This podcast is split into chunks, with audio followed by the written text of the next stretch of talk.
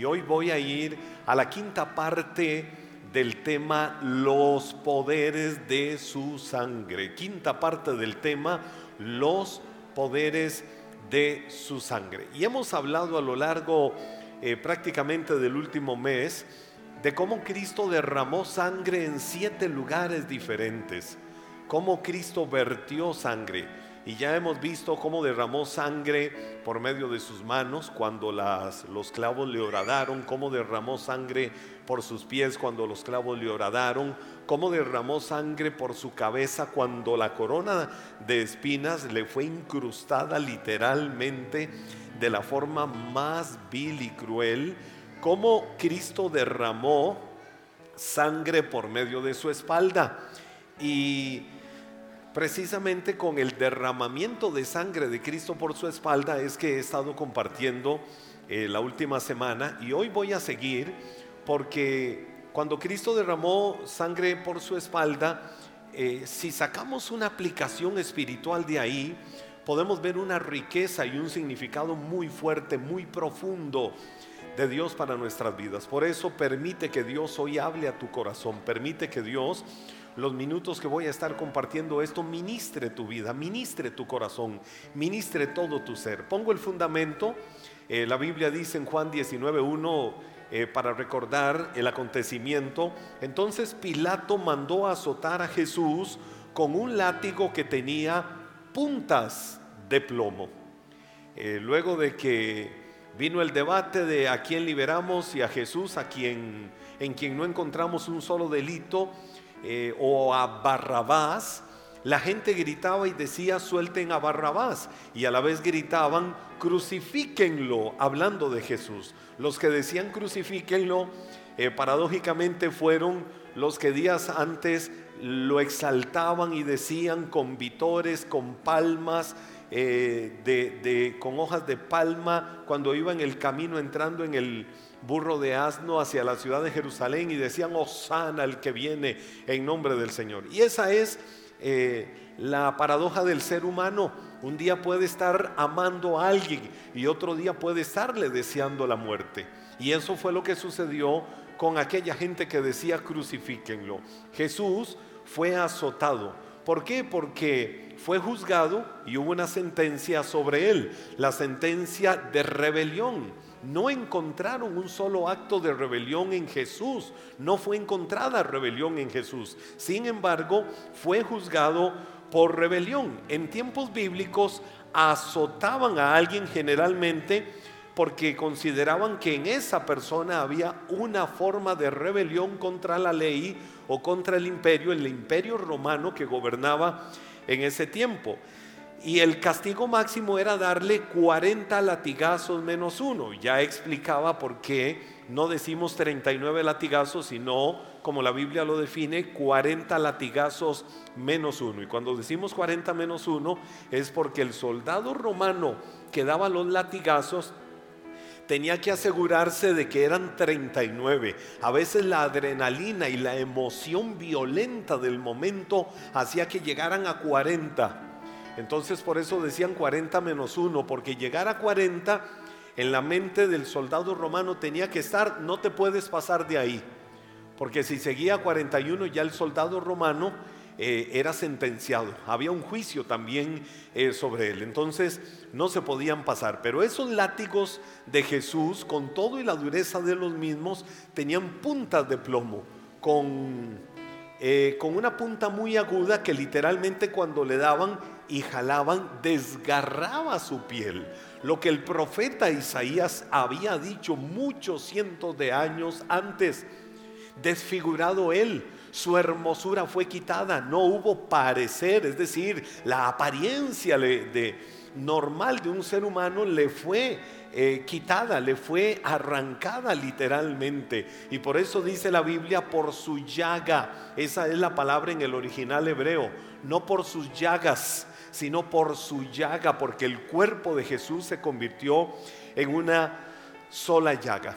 Y si Jesús fue sentenciado por rebelión, yo quiero decirte que el derramamiento de sangre de Cristo en la cruz del Calvario en su espalda esos 39 latigazos o esos 40 latigazos menos uno era para que él cargando la maldición de la rebelión que no le pertenecía, porque no fue encontrado delito en él, pero lo sentenciaron por eso, te liberara a ti, me me liberara a mí de toda forma de rebelión saber que nosotros somos libres de la rebelión, saber, saber de que tenemos la capacidad de la rebelión, perdón, de, de ser libres de la rebelión. Y el padre de la rebelión era lo que enseñábamos, es Satanás. En la eternidad pasada el ángel lucero quiso ser igual a Dios, envidió la gloria del Padre y dijo, si él pudo, yo puedo, si él tiene, yo tengo. Por eso es que hay mucha gente egocéntrica, por eso es que hay mucha gente ególatra, por eso es que hay mucha gente egoísta en el mundo. Eh, por eso es que hay tanta rebelión y la rebelión es la que lleva a la gente a un sinfín de fallas, a un sinfín de pecados, a un sinfín de males a la humanidad. Porque Satanás es el padre de la rebelión y porque fue el pecado más antiguo, el pecado de la rebelión que fue lo que Satanás hizo, rebelarse contra la gloria de Dios. Hoy esa rebelión lleva al ser humano a volverse así, e-, egoísta, envidioso, a querer todo lo que tienen los demás, a buscar la manera de destruir para él levantarse. En Costa Rica usamos en la jerga popular la expresión serruchar el piso. ¿Cómo le serrucho el piso? ¿Cómo le hago mal a otro para yo crecer? ¿O cómo abro mis labios para dejar en mal a otra persona para que eso me abra puertas a mí? Es decir, el ser humano en su dureza, en su terquedad, en su rebeldía, busca crecer a costa de lo que sea. Y si tiene que destruir la vida de otros, pues procurará destruirlo en función de él crecer. Por eso Satanás es el padre de la rebelión e introdujo la rebelión a la raza humana a través de Adán y Eva cuando los indujo a que desobedecieran a Dios y comieran del fruto que estaba en medio del huerto que Dios había dicho que no comieran. Si Dios lo había dicho, punto, se obedecía a Dios. Sin embargo, Satanás usó a la serpiente para engañarlos y para que ellos comieran del fruto. Entonces hemos dicho que la rebelión es el pecado más antiguo que existe y literalmente consiste en desobedecer órdenes. Pero ¿cuáles son las consecuencias de la rebelión? Quiero ir bíblicamente durante algunos minutos a tocar esto. ¿Cuáles son las consecuencias de la rebelión? Se lo voy a poner ah, con uno de los ejemplos más descriptivos que hay en la Biblia en medio del pueblo de Israel, consecuencias de la rebelión en el corazón, consecuencias de sublevarse contra Dios, consecuencias de alejarse de lo que Dios ha determinado. Además de que es el pecado más antiguo, fue el pecado que hizo que le quitaran el reinado al rey Saúl. Cuando Israel quiso ser una monarquía, cuando la nación pidió que ellos también, también tuvieran monarca, entonces fue nombrado el primer rey de Israel. Y el primer rey de Israel fue el rey Saúl. El segundo rey de Israel fue David. Eh, conocemos un poco en el contexto eh, de la historia lo que esto significa. Pero hubo un momento que Saúl hizo algo que provocó que le fuera quitado el reinado. ¿Qué hizo Saúl? Voy a sintetizar toda la historia en muy poquitos versículos. Primero de Samuel capítulo 15, versos 22 y 23, dice la Biblia. Pero Samuel, que era el, el juez de Israel y el sacerdote, respondió. Mire lo que le dice a Saúl. ¿Qué es lo que más le agrada al Señor? Tus ofrendas quemadas y sacrificios o que obedezcas a su voz. Escucha, la obediencia es mejor que el sacrificio y la sumisión es mejor que ofrecer la grasa de los carneros. La rebelión es tan pecaminosa como la hechicería y la terquedad, tan mala como rendir culto a ídolos. Así que por cuanto has rechazado el mandato del Señor, Él te ha rechazado como rey a ti, Saúl. Eso se lo dijo el juez de Israel, Samuel, al, rey Saúl. Tú rechazaste el mandato de Dios. Y porque rechazaste el mandato de Dios, Él te ha rechazado a ti. Ahora, en el contexto, el Señor dio una orden y la orden fue a Saúl y a todo el ejército de Israel, vayan y destruyan todo el ejército amalecita, los de Amalek los van a destruir a todos. Yo voy a ir con ustedes para que destruyas al enemigo, para que destruyas el ejército. Ahora, ¿cuál era la garantía de que iban a lograr la victoria? Que el Señor les dijo que Él iría con ellos. Ahora, cuando Dios te ha dicho en la vida, que tienes que enfrentar un reto, que tienes que enfrentar un desafío, que tienes que enfrentar alguna situación que humanamente te parezca imposible, que humanamente te parezca que no la vas a, lograr superar, pero Dios ha dicho que va contigo, te voy a decir algo, tienes la victoria asegurada. Y aunque no sepas cómo vas a ganar la victoria y aunque no sepas cómo vas a lograr el éxito y aunque no sepas qué puertas se van a abrir y aunque no entiendas humana y limitadamente, por nuestra concepción de las circunstancias de la vida, si Dios ha dicho que Él va contigo, Dios te va a dar la victoria. Venga por donde venga, como sea que se dé, pero si Dios lo ha dicho, Él te va a dar la victoria, Él te va a dar la bendición, porque Él prometió que iría contigo.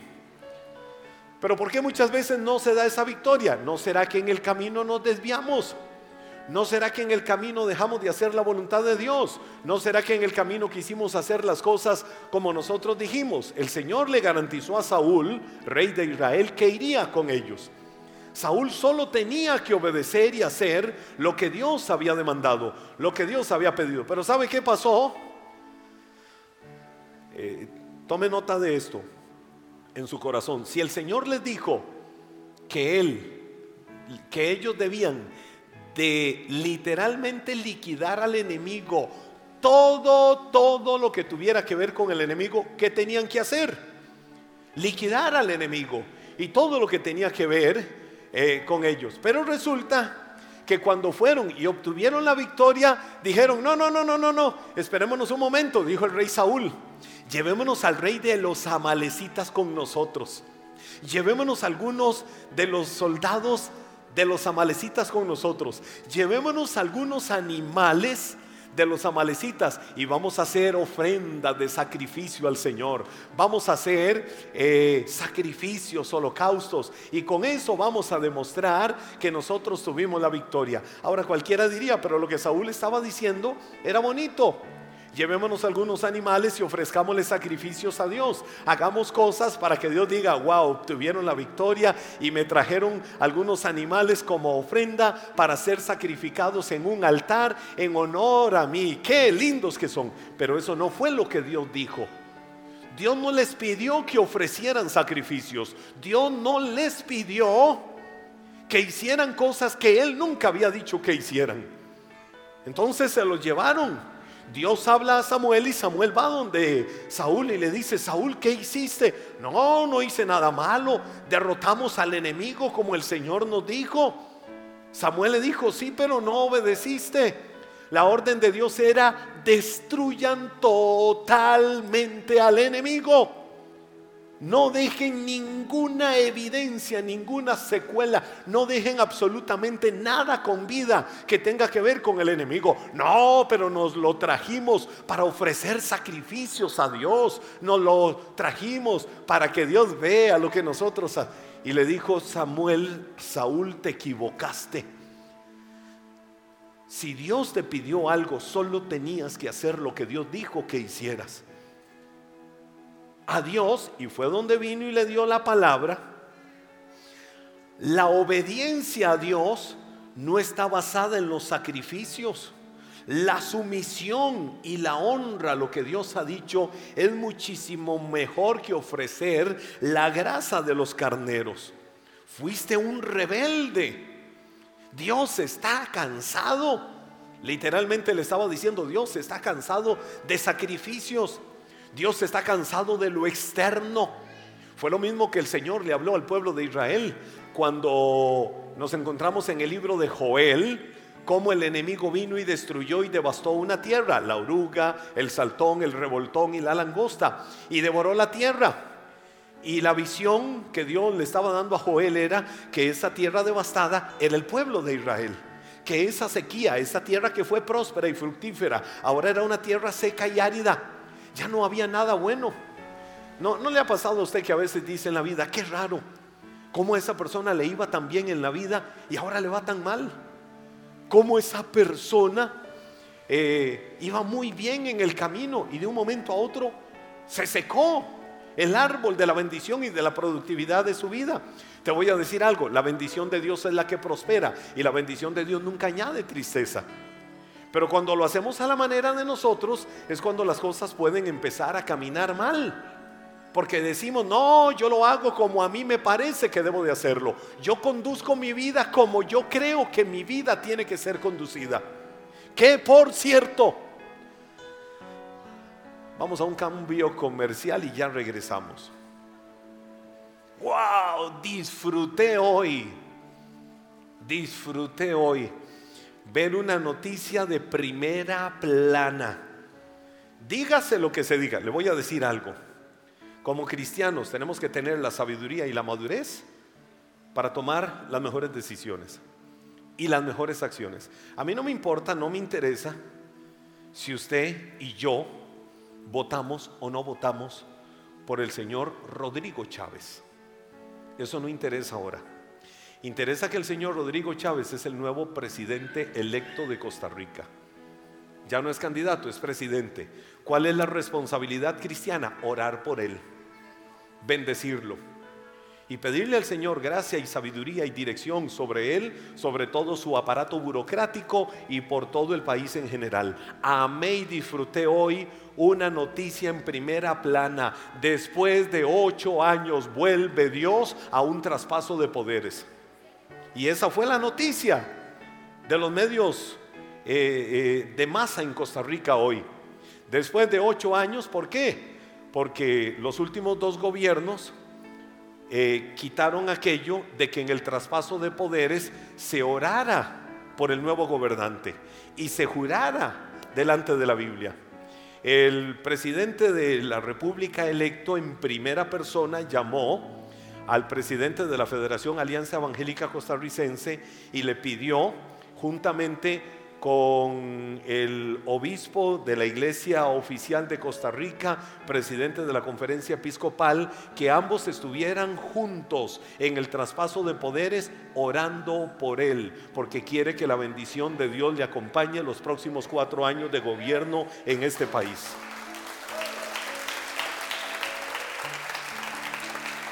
Y si usted quiere lo busca, noticia de primera plana en algunos medios de masa de nuestro país. Y entonces dicen, porque los últimos ocho años eso fue quitado, eso fue abolido. Ahora no vamos a entrar en debates y menos en política, pero ¿qué ha sucedido en los últimos ocho años? Le voy a decir algo. Yo hoy cuando vi eso dije, declaro y creo en el nombre de Jesús que viene restitución a esta tierra, que viene sanidad. La Biblia dice, la Biblia dice, la palabra enseña, si buscares mi rostro, y te humillares y te volvieres de tus malos caminos, entonces yo vendré y sanaré tu tierra. Y sanaré tu tierra. Y yo dije, viene sanidad sobre estos 51 mil 100 kilómetros cuadrados de bendición que se llama Costa Rica. Viene sanidad sobre esta tierra. Viene sanidad sobre nuestro país. Y yo dije, así tiene que ser. A mí no me importa colores partidistas. Nunca he hecho un solo minuto de proselitismo político, ni nunca lo he permitido acá. Hemos orado y hemos bendecido autoridades, personas que están en eminencia. Hemos tenido acá personas en eminencia, pero a mí no me han agarrado nunca haciendo proselitismo para absolutamente a nadie pero sí sé que tengo una responsabilidad y es orar por nuestros gobernantes. Y se despertó, se avivó, no se despertó, se avivó una condición de rebelión impresionante en los últimos años en nuestro país. Bueno, en el nombre de Jesús, la Biblia dice, busqué a alguien que se pusiera en la brecha delante de Dios para que viniera sanidad sobre la tierra. Y dice el libro del profeta Ezequiel, y no lo hallé. No lo hallé. Pero yo veo estas cosas y digo, wow, están siendo hallados uno, dos, tres, cien, mil, dos mil, cien mil millares están siendo hallados diciendo yo me pongo en la brecha delante de Dios para clamar por la sanidad de esta tierra. Eso significa que la mano poderosa de Dios se va a desatar sobre nuestra nación y viene una liberación de rebelión en Costa Rica que va a traer bendición, prosperidad y fructificación sobre esta tierra. Y yo lo creo así. Saúl hizo no lo que Dios dijo, la Biblia dice, bendita, bienaventurada la nación cuyo Dios es el Señor.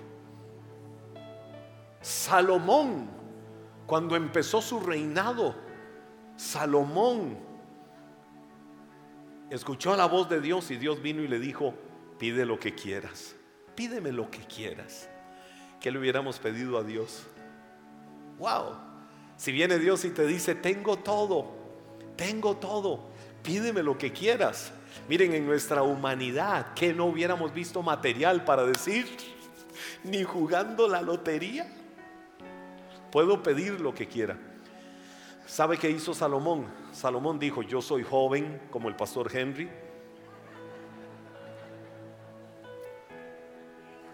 Si alguien se rió de incredulidad, que tal vez en el siglo venidero el Señor le perdone.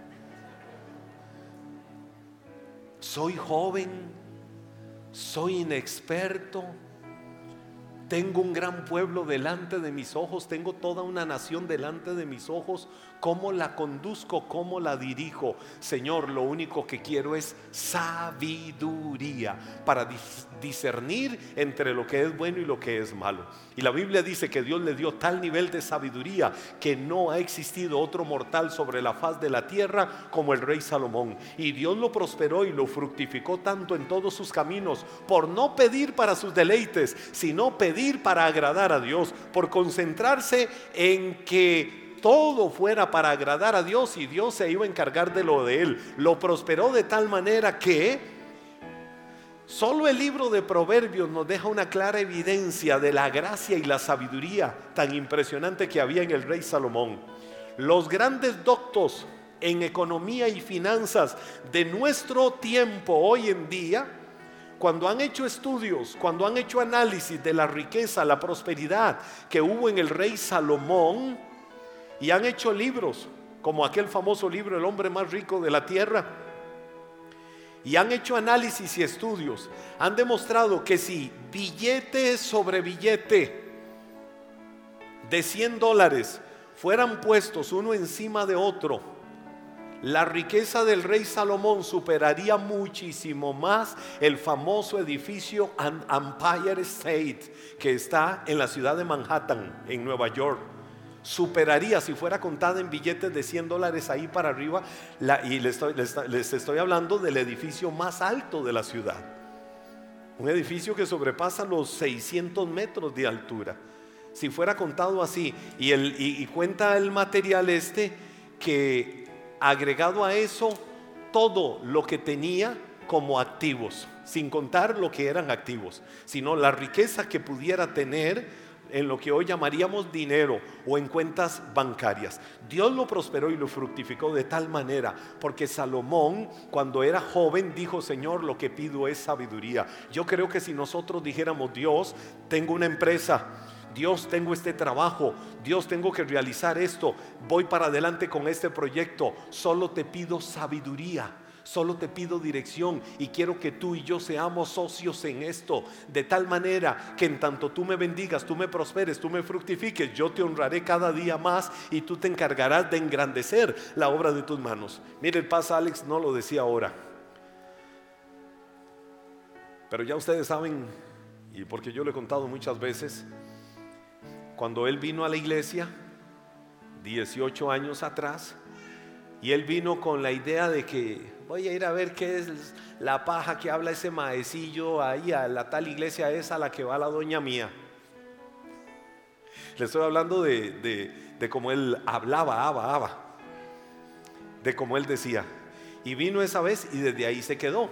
Era trabajador de una empresa. Hoy, a la vuelta de los años, yo soy testigo de cómo Él bendice la obra del Señor, de cómo Él ha honrado a Dios, de cómo Él camina honrando a Dios. Tiene su propia empresa, tiene su propio negocio y Dios les va prosperando y fructificando cada día más. Y yo oro y creo que eso se va a desatar aún con más gloria y sobre la vida de tantas personas que han decidido poner a Dios por encima de todo en sus vidas y volver a Dios socio de sus vidas en todo lo que hagan y emprendan. ¿Qué fue lo que hizo Saúl? Saúl dijo, no, yo voy a hacer las cosas como yo digo. Si Dios dice que de esta manera, sí, pero yo tengo una buena idea, Dios, y lo voy a hacer a mi manera. Y el Señor dijo, yo me cansé de eso. Cuando vemos lo de la tierra desértica en que se había convertido Israel, que relata por otro lado el libro del profeta Joel, cómo se iba a revertir el mal sobre la tierra.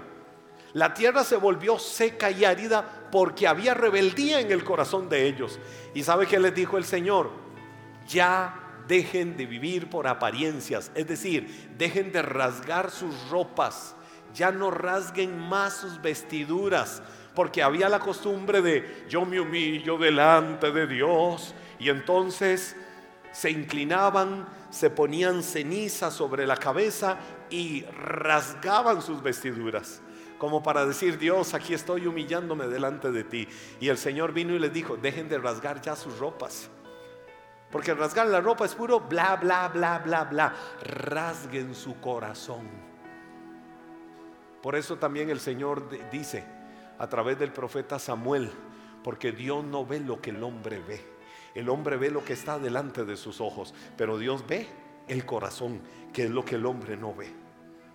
Y lo que Dios pide es que el ser humano rasgue el corazón delante de su presencia al Señor no le agradan los sacrificios.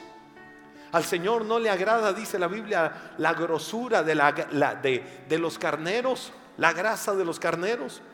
¿Cuánta gente vive en la vida haciendo uno y otro y otro y otro y otro sacrificio para querer ganarse el favor de Dios? Nadie se gana el favor de Dios por méritos, nadie se gana el favor de Dios por sacrificios, se gana por una humillación y un quebrantamiento delante de Él para decirle, he sido un rebelde en mi vida, llevándola y manejándola como a mí me ha placido. Hoy rindo mi vida a tu voluntad para hacer lo que a ti te agrada.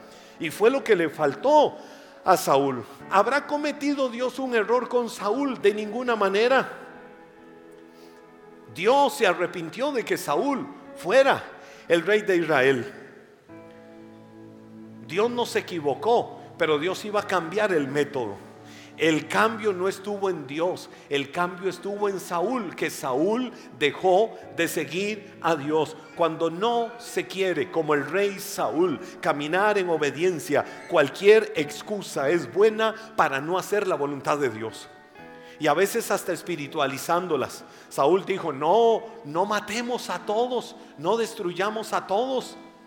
Eh, guardémonos un poquito y le llevamos un sacrificio a Dios. Y Dios dijo, eso no fue lo que yo pedí. Entonces muchas veces para dejar de hacer la voluntad de Dios, cualquier excusa es buena. ¿Por qué? Porque es mucho más fácil ofrecer sacrificios externos. Es mucho más fácil tener ritos religiosos. Es mucho más fácil querer mostrarse religiosamente como casi inmaculados, pero son ritos religiosos vacíos. Todo eso es mucho más fácil que sujetarse a la voluntad de Dios y ser obediente a su palabra. Yo soy arreligioso, es decir, antirreligioso. Porque las religiones se matan en el mundo para demostrar ser la verdad y para querer enseñar que a través de la que profesa la verdad por un lado y por otro, más de cinco mil en el mundo hacen eso, levantando la mano diciendo somos la verdadera.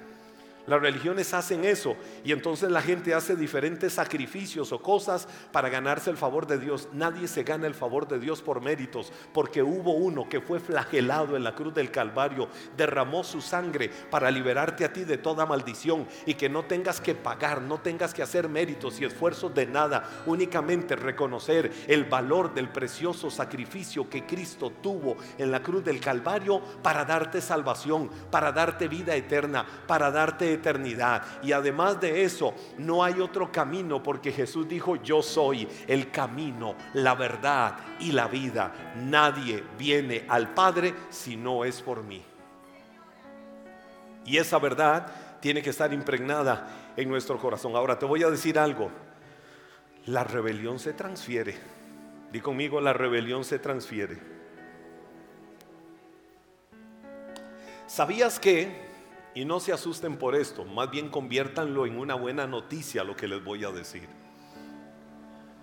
El espíritu de rebelión se puede transferir de los ancestros, es decir, de las generaciones anteriores de nuestra familia por causa de la maldad donde no hubo arrepentimiento. En el libro de Éxodo capítulo 34 versos del 6 en adelante, 6 y 7, pero todo el contexto es del 6 al 14, pero los versos 6 y 7 la Biblia dice, el Señor pasó delante de Moisés proclamando, Yahweh, el Señor, el Dios de compasión y misericordia, soy lento para enojarme. ¿Cuántos se parecerán al Señor? ¿O cuántos más bien todo lo contrario? Que les dicen, usted se enoja y a mí no me han dicho, ah, porque ya explotó el volcán. Bueno, ahí le estoy enseñando una característica de Dios que dice, soy lento para enojarme y estoy lleno de amor. No dice que tiene amor, dice que está lleno, atiborrado, rebosante de amor inagotable. No es como el combustible del vehículo que se agota, no, el amor de Dios es inagotable. Y estoy lleno de amor inagotable y de fidelidad. Es decir, si somos infieles, Dios siempre va a permanecer fiel. Qué lindo eso, ¿verdad? Dios siempre va a permanecer fiel.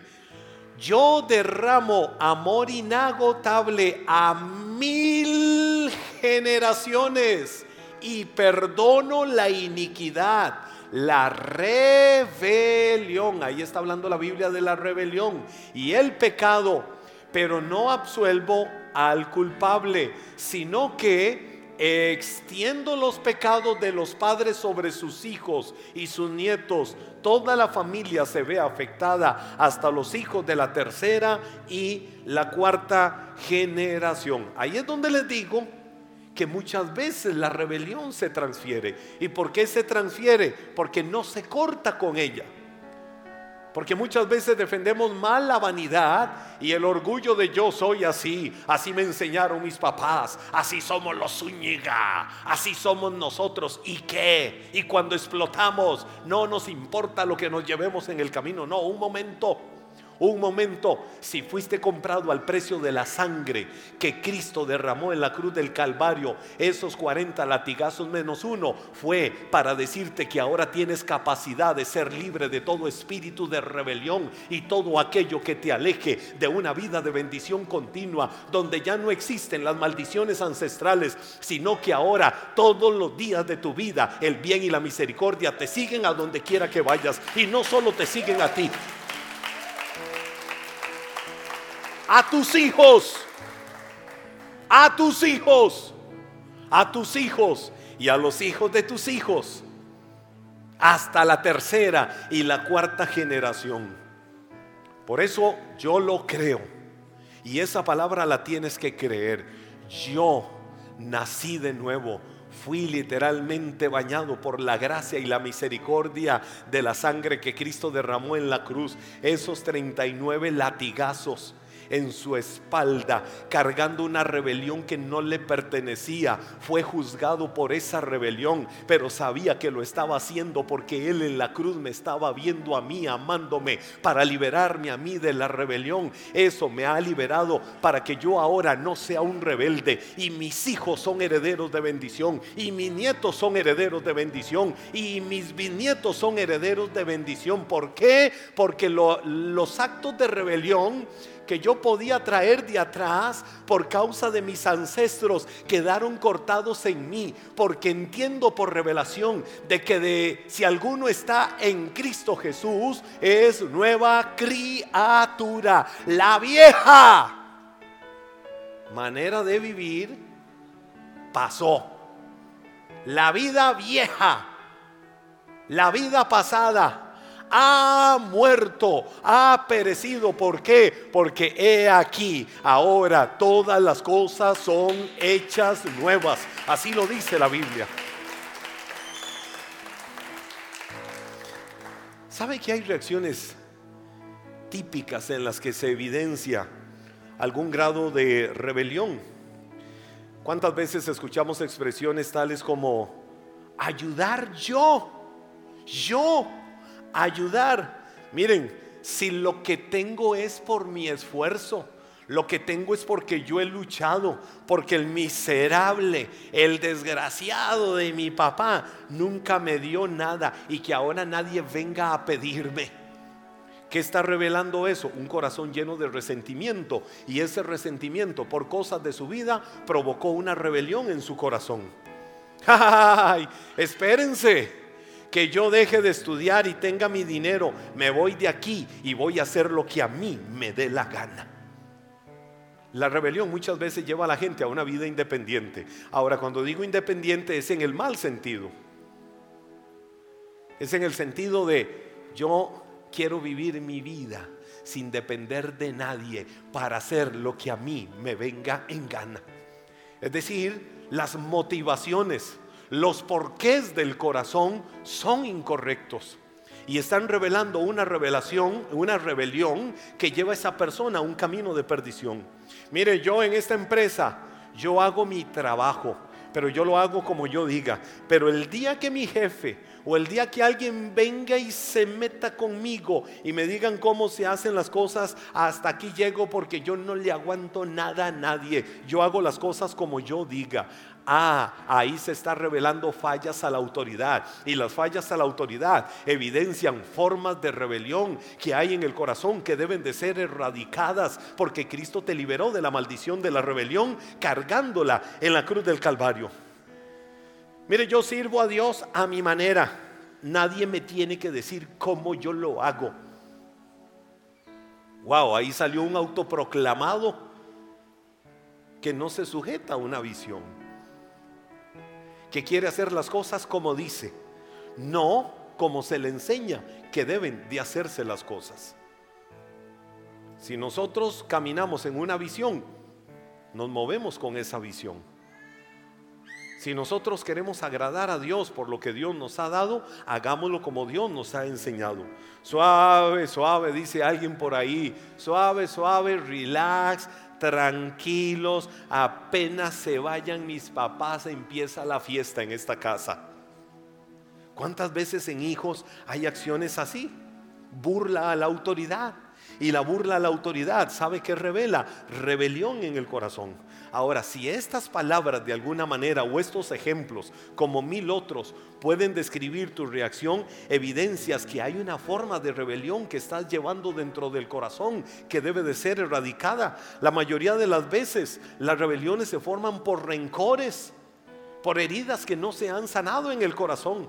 La mayoría de las veces la rebelión viene por amargura o por falta de perdón hacia alguien sobre todo hacia una autoridad, significa que el mejor antídoto que hay para la rebelión es perdonar a quienes te han hecho daño. Quiero que lo digas conmigo en tu corazón o lo puedes decir con tus labios. El mejor antídoto contra la rebelión es perdonar a quienes me han hecho daño. Y te voy a decir algo, perdonar es un privilegio Perdonar es borrón y cuenta nueva. ¿Qué dice, por ejemplo, la Biblia en Efesios 4:32? La Biblia dice ahí, por el contrario, sean amables, quienes, unos con otros, sean de buen corazón, perdónense unos a otros. No me da la gana perdonar y qué. Ah, eso está evidenciando rebelión en el corazón. Pero la Biblia que dice, perdónense unos a otros. Di conmigo, debo de perdonar a los demás. Debo de perdonarme a mí mismo. Debo de tener un corazón perdonador. Perdónense unos a otros. ¿Y por qué yo debo? Siempre hay un por qué. Siempre hay un por qué. ¿Y por qué yo debo de perdonar a los demás? Tal como Dios los ha perdonado a ustedes por medio de Cristo Jesús.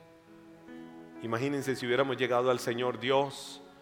Yo no quiero tener condenación eterna, yo quiero tener vida eterna. Señor, perdóname por todos mis pecados. Y que el Señor hubiera dicho, no me da la gana perdonarte. No me da la gana hacerlo. Sin embargo, te voy a decir algo, Dios te perdonó. Quiero decirte algo, Dios te perdonó. Y perdonó es una acción consumada en el pasado de tu vida.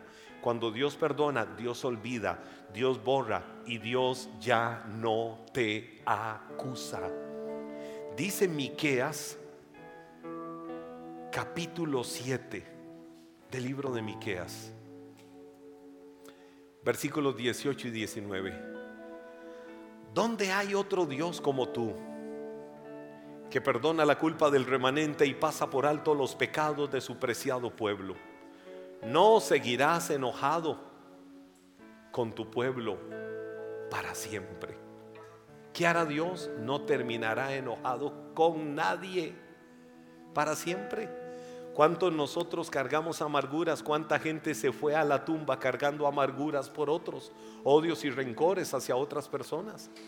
Dice la Biblia, no seguirás enojado con tu pueblo para siempre porque tú te deleitas en mostrar tu amor inagotable. Volverás a tener compasión de nosotros, aplastarás nuestros pecados bajo tus pies y los arrojarás a las profundidades de él. ¿A dónde Dios va a arrojar nuestras maldades? A las profundidades del océano. ¿Qué hizo Dios con nuestros pecados? ¿Qué hizo Dios con nuestra rebelión? ¿Qué hizo Dios con nuestra maldad? Dios la agarró y la puso debajo de la planta de los pies y dijo de ahí nunca más te vas a levantar ¿Dónde está lo malo? Bajo la planta de los pies. ¿Qué más dijo? Tomó, arrojó literalmente eh, una pregunta. Les hago una pregunta y a los que están en casa. ¿Se acuerdan de sus pecados? ¿Se acuerdan de sus pecados? ¿Se acuerdan? Sí, se acuerdan. Marquitos, ¿te acordás de lo? Ay, Marquito. No. Ay, chus. Chus, aquella metidilla de patas tuya, hace como 15 años. No sé cuál, yo no te conocía, pero... ¿Te acordás? No. No nos podemos acordar de algo de lo que ya Dios no se acuerda. Dios agarró tus rebeliones y las tiró a la profundidad del océano. Te hago una pregunta. ¿Por qué muchas veces somos buceadores? Y nos queremos meter al océano a estar buscando cosas y estarnos culpando por cosas que ya Dios perdonó, que ya Dios olvidó y de las que Él nunca se va a acordar de tu vida. ¿Y sabe por qué la Biblia, sabe por qué la Biblia dice a la profundidad del océano? Porque es imposible literalmente es imposible, oigan esto, es imposible que el ser humano llegue a la profundidad del océano. Entonces Dios se aseguró agarrar tus pecados, agarrar tu maldad, agarrar todo lo malo y tirarlo a lo más profundo para que no hubiera un solo buceador que dijera voy a ir allá a buscar lo malo de mi vida. Porque si Dios ya lo olvidó, si Dios lo desechó, ¿Quiénes somos nosotros que no tenemos la justicia en nuestras manos para querer juzgarnos por esas cosas? ¿Qué dice el Salmo 103, versículo 12? ¡Wow! ¡Qué palabras las del rey David! ¿Qué dice el salmista? Llevó nuestros pecados, llevó mis pecados, dilo conmigo, llevó mis pecados Vamos, vamos, ten autoridad, confianza para decir esto. Llevó mis pecados tan lejos de nosotros como está el oriente del occidente. Ahora, una pregunta. ¿Por qué David habrá usado el oriente del occidente y no el norte del sur? ¿Por qué dijo el oriente del occidente? ¿Y por qué no dijo el norte del sur? Te voy a decir algo, la distancia que hay entre el polo norte y el polo sur es exactamente medible. Del polo norte al polo sur, la distancia es medible. Pero resulta que por el contrario, nadie puede determinar dónde empieza el este y dónde termina el oeste. Literalmente nadie puede determinar dónde empieza el oriente y dónde termina el occidente. Existe una distancia infinita entre ambos. ¿Qué significa eso? Que cuando la Biblia dice que se llevó tu maldad, tan distante como lo es el oriente del occidente o el este del oeste, es que no es medible. Es que por más que avances buscando del oriente al occidente, a dónde están tus pecados, ya no existen porque Dios te ha perdonado toda maldad. Y es lo único que tienes que creer. Y si Dios lo hizo, ¿cómo no vamos a perdonar nosotros lo que otros nos hayan hecho? Es el tiempo de que rompas con toda rebelión. Ve poniéndote de pie. Es el tiempo de que rompas con todo aquello que te aleja de una dependencia y confianza total y absoluta de Dios. Dios se llevó nuestros pecados tan infinitamente lejos de nosotros tal como está el oriente del occidente. No se puede medir hacia dónde Dios se los llevó. Así es que no busques una forma de viajar del oriente al occidente buscando tu maldad, porque no la vas a encontrar si se la entregaste a Dios un día, porque ya Él te perdonó. ¿Qué es lo que Dios te pide? Dios te manda a que borres del libro de tu corazón todas las ofensas que otros te hayan hecho, todo lo malo que otros te hayan hecho. Por eso Cristo cargó en su espalda flagelada todas tus amarguras y todas tus rebeliones por falta de perdón a quienes te han hecho daño en la vida. Es el tiempo de que tus labios se abran para bendecir. Es el tiempo de que tu boca se abra para llevar vida en el nombre de Jesús y te liberes de toda rebelión que ha sido provocada por amargura, por rencor, por odio, por sentimientos de envidia, por sentimientos no correctos en el corazón, porque fuiste lavado por la sangre preciosa de Cristo y si fuiste lavado por su sangre preciosa, ahora eres libre.